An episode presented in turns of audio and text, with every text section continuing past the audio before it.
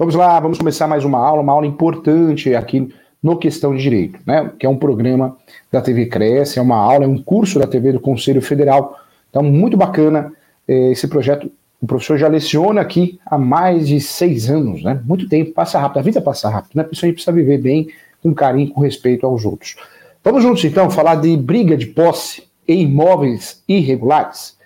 Professor, por que briga de posse? Você sabe que nós temos eh, no Brasil nós temos o costume de comprar imóveis através de contrato de gaveta. É um costume. É um costume por quê? Porque fazer a coisa certa e o procedimento de compra e venda de um imóvel correto, ele passa por três fases. Recolhimento do ITBI, ok? Depois, a escritura pública, lavrar a escritura pública no tabelião de notas. E o terceiro procedimento que nós temos seria o registro no cartório de imóveis. Então, toda vez que a gente compra um imóvel totalmente regularizado e faça a devida transmissão para nós, compradores, o nosso cliente comprador, você pode calcular no mínimo, no mínimo, no mínimo, 5 a 6% né, do valor do imóvel. Tá? Pode ser que sobre, sobre um troco, dependendo do, da diferença do ITBI. É muita coisa. Para o brasileiro é muita coisa. Nós pagamos para tudo, paga para viver, paga para nascer, paga para morrer, como diz a música.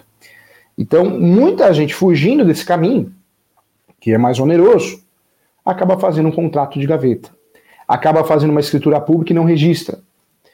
Arremata o imóvel no leilão, tem acesso à carta de matação e não registra. Ganha uma ação de adjudicação compulsória e não leva registro. Por isso, os imóveis no Brasil, uma pesquisa revelou que nós temos mais de 35 milhões de imóveis irregulares no Brasil. E aí, normalmente, essas brigas que vão parar no Poder Judiciário são brigas de posse porque um alega ser posseiro, o outro alega ser posseiro também, um alega ter o contrato de gaveta.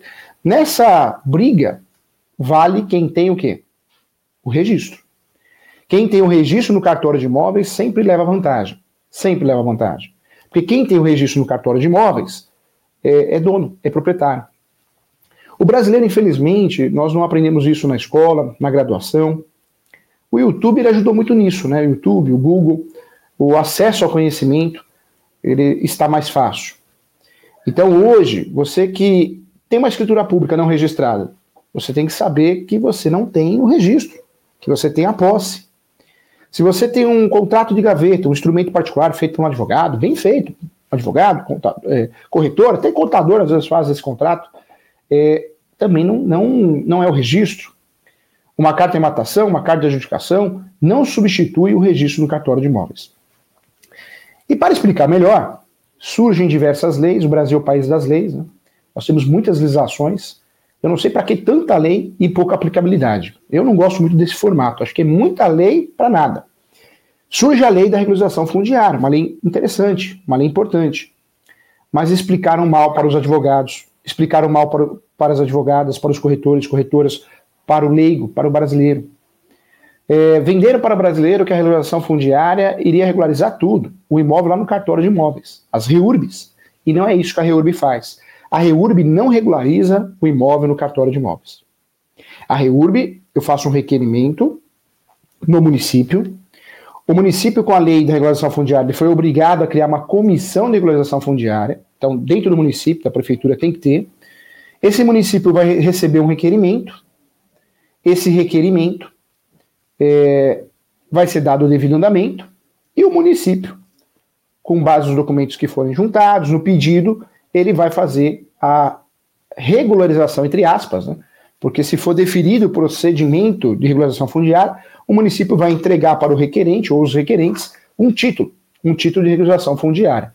Se a área for pública, um, de, um título de posse. Esse documento da REURB, que é um documento bacana, é um documento legal, mas ele não substitui o registro no cartório de imóveis. E se você pegar esse documento e for registrar no cartório de imóveis, a maioria dos cartórios nega o registro, porque não tem sentido. É, a Lei 6.015 ela criou uma cadeia, requisitos para registro, e as normas da corregedoria também. É aonde muitas vezes você fica com um título, né? Você fica lá com esse título dado pela prefeitura, pelo município, achando que é proprietário. E não é, porque só existe uma forma da gente ser proprietário. O nosso nome lá no cartório de imóveis no, no, no cartório de imóveis. No Brasil é assim. Você só pode se considerar proprietário, dono, se o seu nome aparece lá no cartório de imóveis, na certidão de matrícula, na certidão de propriedade, seja matrícula ou transcrição.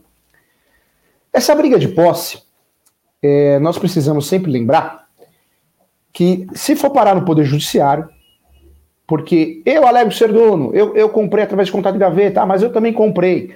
A posse, apesar de ser um direito sui generis, que eu defendo muito, eu não penso que a posse não vale nada, pelo contrário, a posse vale muita coisa. Tanto é que a posse, ela atualmente, ela, ela é sim um direito autônomo sui generis, conforme anunciado 492 da Quinta Jornada de Direito Civil, ou seja, é a realidade da vida. Eu, muita gente compra posse, muita gente vende posse. Isso é normal, é, faz parte da cultura do brasileiro, em virtude de vários motivos, entre eles pelo fato do imóvel regularizado ser mais caro, né? Claro que não estou discutindo a segurança, a segurança sempre vai, vai ser maior. A segurança no registro nunca vai ser absoluta, vai ser sempre relativa, mas é a maior segurança que nós temos no Brasil. De fato, é isso. Quando nós temos um imóvel irregular, nós temos uma dificuldade até de nos defender. E a chance de cair num golpe é muito grande. A chance de cair num golpe é muito grande. E por que eu falo isso? Porque o contrato de gaveta não gera a publicidade. Por isso nós chamamos contrato de gaveta. Contrato de gaveta, porque eu sou comprador, você é o vendedor, você vai guardar o contrato aonde? Na gaveta. Uma pasta e dentro da gaveta. Eu vou guardar o contrato do comprador também na gaveta. Quem fica sabendo desse negócio? Só nós. É um contrato de gaveta. Gaveta porque vai parar na gaveta esse contrato. A escritura pública, quando devidamente registrada na matrícula do imóvel, ela gera efeito para todos. Porque nós temos um princípio que é o princípio da publicidade. Qualquer pessoa que vá no cartório de imóveis consegue requerer uma certidão de propriedade atualizada, ou qualquer outra. É, ou seja, você fala que é dono de um imóvel. Talvez contando uma história para mim. Ah, eu sou dono desse quarteirão inteiro. Eu vou lá no cartório de imóveis com o seu nome completo, CPF, RG. Eu faço um levantamento para ver se você está falando a verdade. É, quando nós falamos de um imóvel regularizado, essa informação é pública. Qualquer pessoa tem acesso. É, via pesquisa, via ofício no Poder Judiciário, através de ações. A publicidade, de fato, é, no imóvel irregular, ela não existe.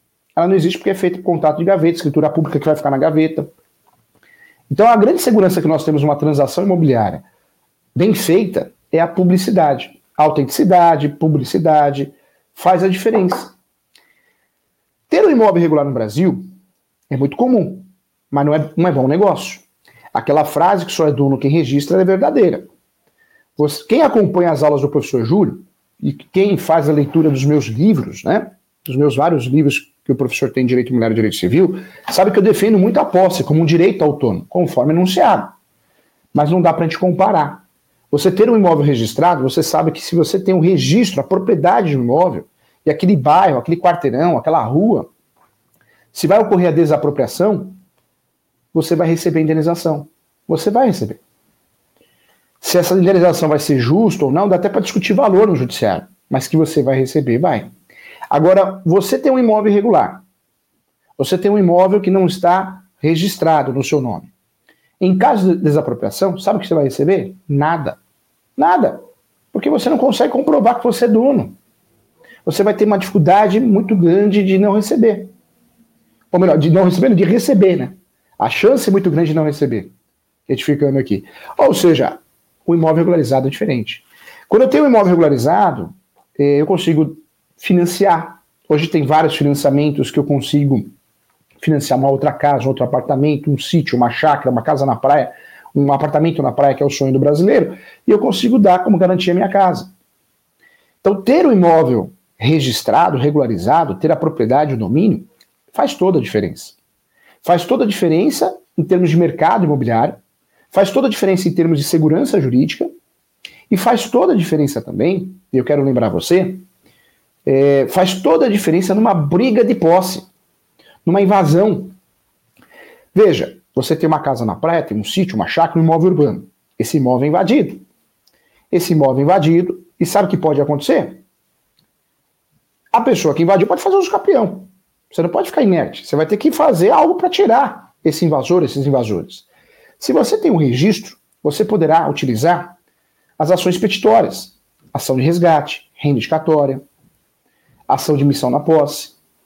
Nessas ações petitórias, que são ações que eu preciso provar o registro à propriedade, nós temos a súmula 487 do Supremo. O que diz a súmula 487 do Supremo? Se você digitar no Google, você vai ver que o professor está falando a verdade aqui. A súmula 487 do Supremo, ela esclarece que numa briga de posse, prevalece quem tem o registro. Prevalece quem tem o registro. É isso que esclarece muito bem a, a súmula. Olha só o que diz a súmula aqui, ó. Professor está pegando para você aqui, ó. Opa. Ó, 487. Ó, numa briga de posse, prevalece quem tem o registro. Tá aqui, ó. Prevalece quem tem o registro. Súmula 487 do Supremo. Ou seja, o, o judiciário, quando for julgar uma ação dessa, ele é, é uma tutela de evidência. O que, que é uma tutela de evidência? Aqui, ó. Ó, tá aparecendo aqui, ó. Súmula 487 Supremo. Será deferida a posse a quem, evidentemente, tiver o domínio, se com base nela for disputada. Então, se você está fazendo uma ação, você tem um registro, você tem a certidão de propriedade no seu nome, você está requerendo, você quer reaver o imóvel invadido. Se o judiciário verificar que realmente você tem um registro, o judiciário tem que seguir essa súmula, a 487 do Supremo. É uma tutela de evidência. Essa posse ela não vai entrar no mérito. Eu vou recuperar esse imóvel com base nessa soma. Agora, olha que interessante. Se você não tem o registro, infelizmente, se você tem somente, unicamente, exclusivamente a posse, o invasor tem a posse. Você tinha a posse, porque você perdeu, ela foi esbulhada, ela foi turbada. Essa ação possessória, se a posse do invasor é de mais de ano e dia, você já não consegue eliminar para desocupação para reaver o imóvel. Ou seja, essa, essa discussão na ação possessória pode demorar anos e anos. O professor tem várias ações possessórias no escritório. Eu falo que uma ação traiçoeira é uma ação que, se o cliente não é uma pessoa com a cabeça aberta e confia no serviço do advogado da advogada, é uma, é uma ação que acaba até rolando um desgaste entre a relação advogado e cliente. Porque o, o cliente muitas vezes vai achar que é culpa do advogado, da advogada. E não é. As ações possessórias são demoradas, cansativas pela sua natureza. Porque o judiciário não vai decidir da noite para o dia, o judiciário dificilmente vai dar liminar. O judiciário vai marcar uma audiência justificativa, vai marcar uma audiência de instrução e julgamento. Salvo exceções, tem juízes que não marcam, né? Hoje nós vivemos uma jurisdição defensiva. O judiciário se livra dos processos. Não, é, não tem julgamento mais. Se livrar dos processos. Nós não podemos generalizar que tem muitos juízes bons, boas juízas, né? mas tem muita gente que se livra dos processos, é uma realidade, você precisa saber disso. O brasileiro precisa saber onde está pisando.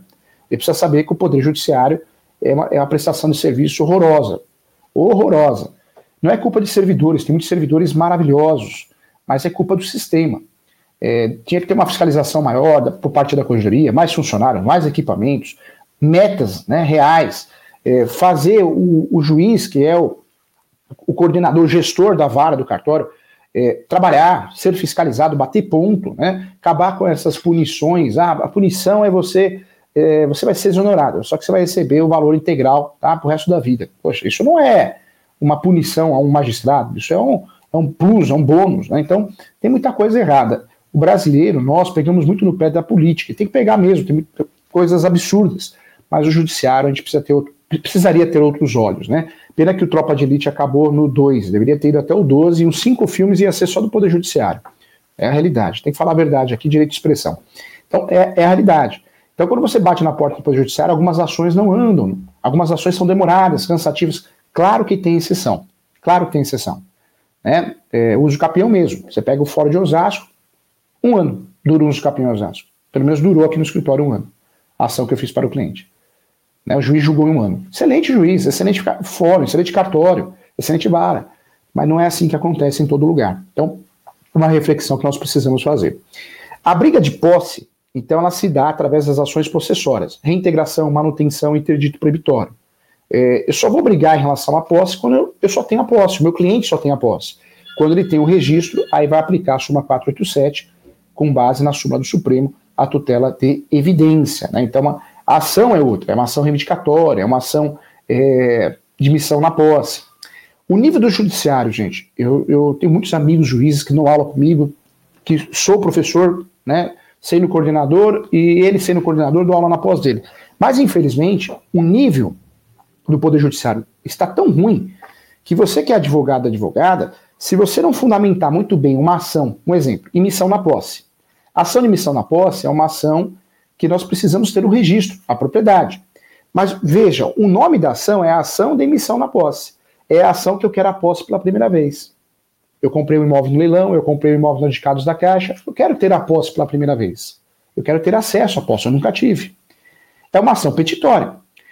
O nível do judiciário brasileiro, não generalizando, respeitando os ótimos profissionais que tem, eu tenho muitos amigos e amigas juízes, embargadores, como a Ivani, que é uma excelente desembargadora, mas, infelizmente, essa minoria que faz um estrago danado, qual que é o grande problema que nós temos? Pelo fato de aparecer na, no nome da ação a palavra posse, a palavra posse, infelizmente, tem juízes, tem juízes mal preparados é, que acabam achando que é uma ação possessória. E não é. A ação de missão da posse não é, nunca foi, nunca será uma ação possessória. É uma ação petitória. Ou seja, prevalece a súmula 487.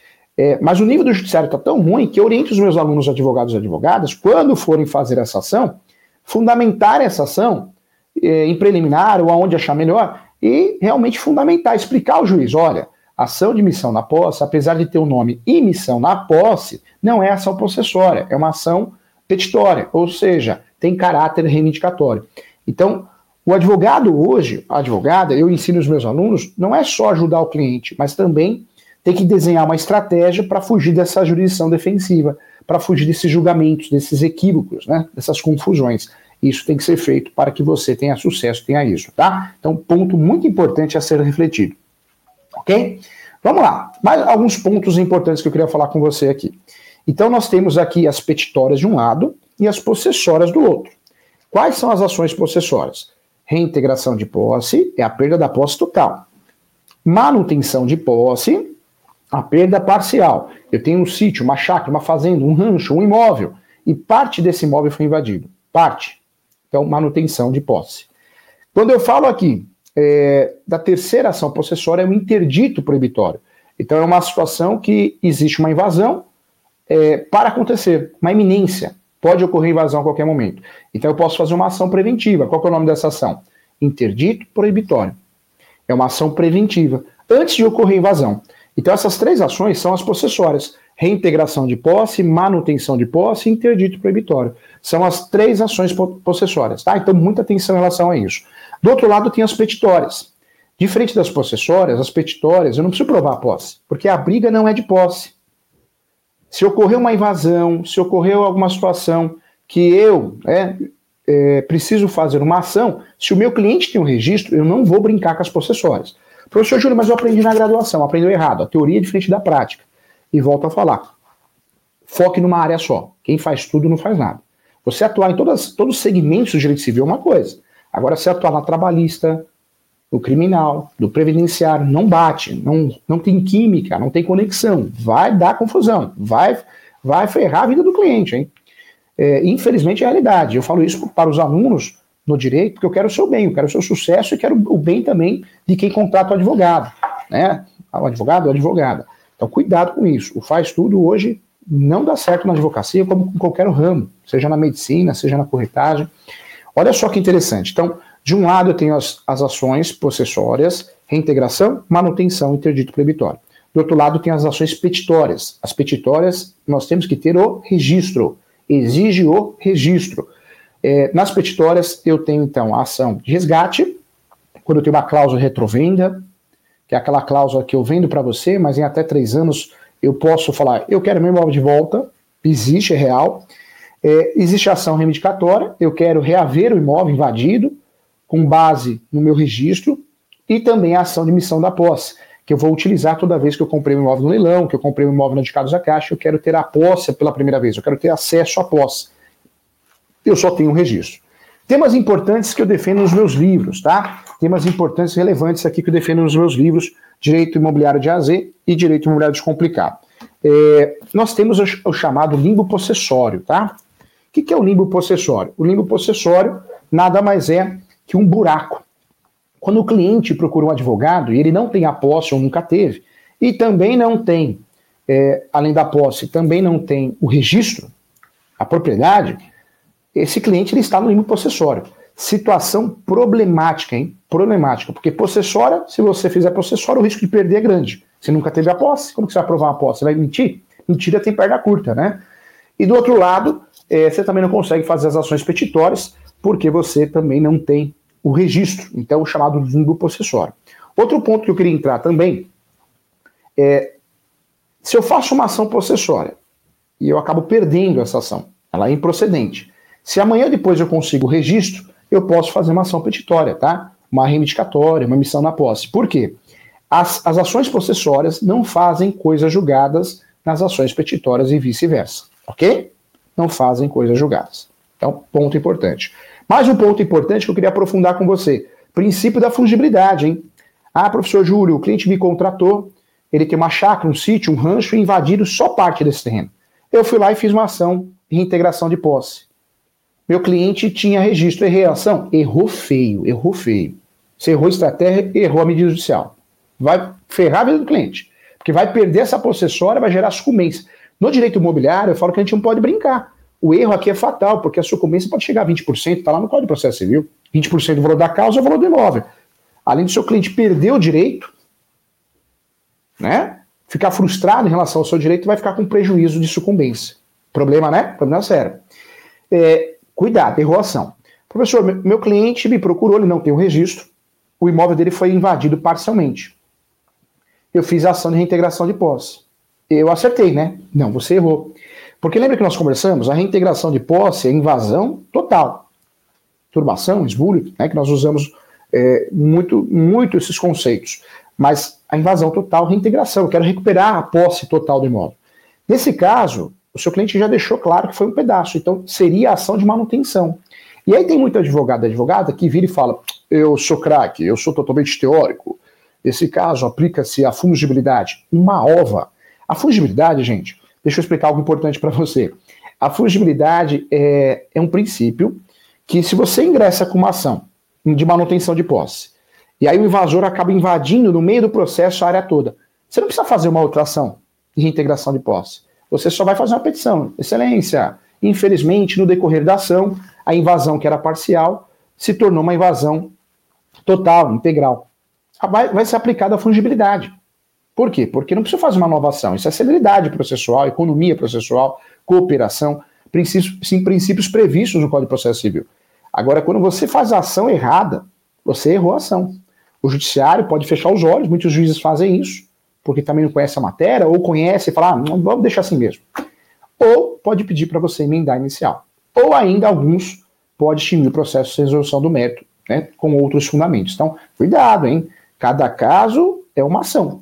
Né? Então, você está com pneumonia, você vai ter um remédio por coração? Então, não vem falar que é fungibilidade, ah, mas é remédio, fungibilidade, fungibilidade é uma honra, tá? Cuidado com isso, então, é, é importante a gente saber para ficar esclarecido. Vamos lá, outro ponto importante que quero ver, quero ver com você aqui na nossa aula. Contrato de gaveta. O que é contrato de gaveta? Então, a transação imobiliária, é, eu tenho que fazer recolhimento do TBI, escritura pública e lavrar a escritura, depois de lavrada a escritura pública, no tabelião de notas, eu vou registrar. Eu vou registrar no cartório de imóveis.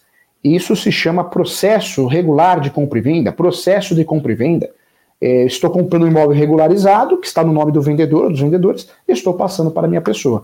Quando eu compro um imóvel que está irregular, é, e, não, e, e, o vendedor não quer regularizar, não tem condições, não tem tempo, não tem dinheiro, não tem fundamento, não tem orientação, então essa transação, toma cuidado, é uma transação irregular. Então eu posso comprar esse imóvel irregular e eu vou ter que regularizar. O nome desse contrato é cessão de direitos possessórios e afins. Professor, o que é cessão de direitos possessórios e afins?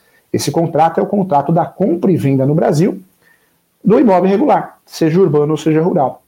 Esse é o contrato adequado, esse é o contrato que nós vamos usar. Então, importante isso, tá? Para que você fique craque no assunto, ok? Não vai errar o contrato. É, outro ponto que eu queria falar para você, então, os contratos imobiliários. É, a lei brasileira, o Código Civil, exige, sim, que a transação imobiliária seja feita por três fases: recolhimento TBI, lavrar a escritura pública, tabela de notas, e o registro cartório de imóveis. Essa transação, quando quem está vendendo tem um imóvel no seu nome, rural urbano, comercial residencial, é a transação regular. Eu vou conseguir com facilidade passar para o meu nome.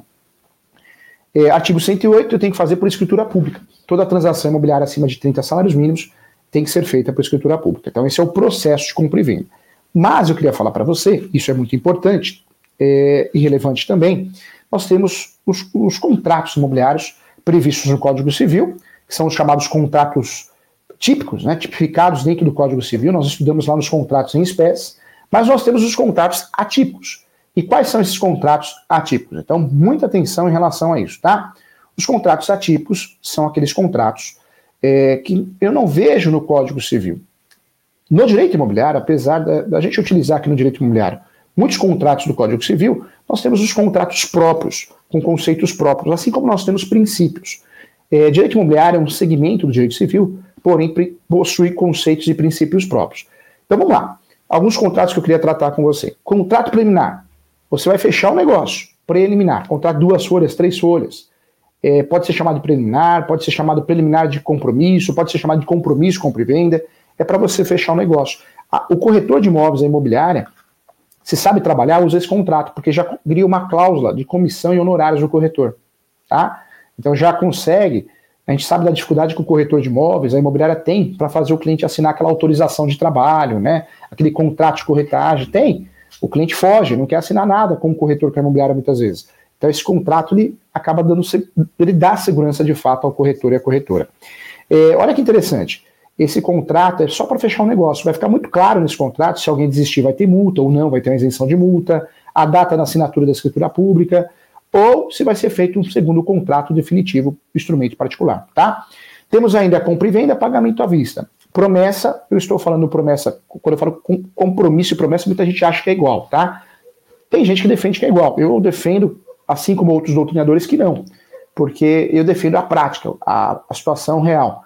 Compromisso, estou comprando imóvel usado, né? Usado, compromisso. É, estou parcelando direto com o proprietário, direto com a construtora, com a incorporadora. Quando eu assino uma promessa, é uma promessa de uma construção. Imóvel na planta, para mim, é promessa. Imóvel na planta. Contrato bem feito é promessa. É, e aí sim, eu tenho a promessa com a construtora, com a incorporadora, mas depois eu vou assinar um contrato, se for financiado, em nação fiduciária, ok? Tenho ainda o contrato de cessão de direitos possessórios, estou comprando imóvel regular, vendendo imóvel regular, tem a cessão de direitos hereditários, estou vendendo direito de herança, cuidado, esse contrato é problemático, ou eu tenho anuência de todos os herdeiros, ou eu faço por escritura pública ou eu não faço. É um contrato muito importante. Inventaram agora também a cessão de direitos, que fica em cima do muro, mas é um contrato que tem validade jurídica. Então, esses são os contratos imobiliários utilizados na prática. Fora a locação, comodato, de outros segmentos dentro do direito imobiliário, do mercado imobiliário, tá bom? Legal, gente, chegamos ao final da aula. Tema importante, falar sobre briga de posse, imóveis regulares.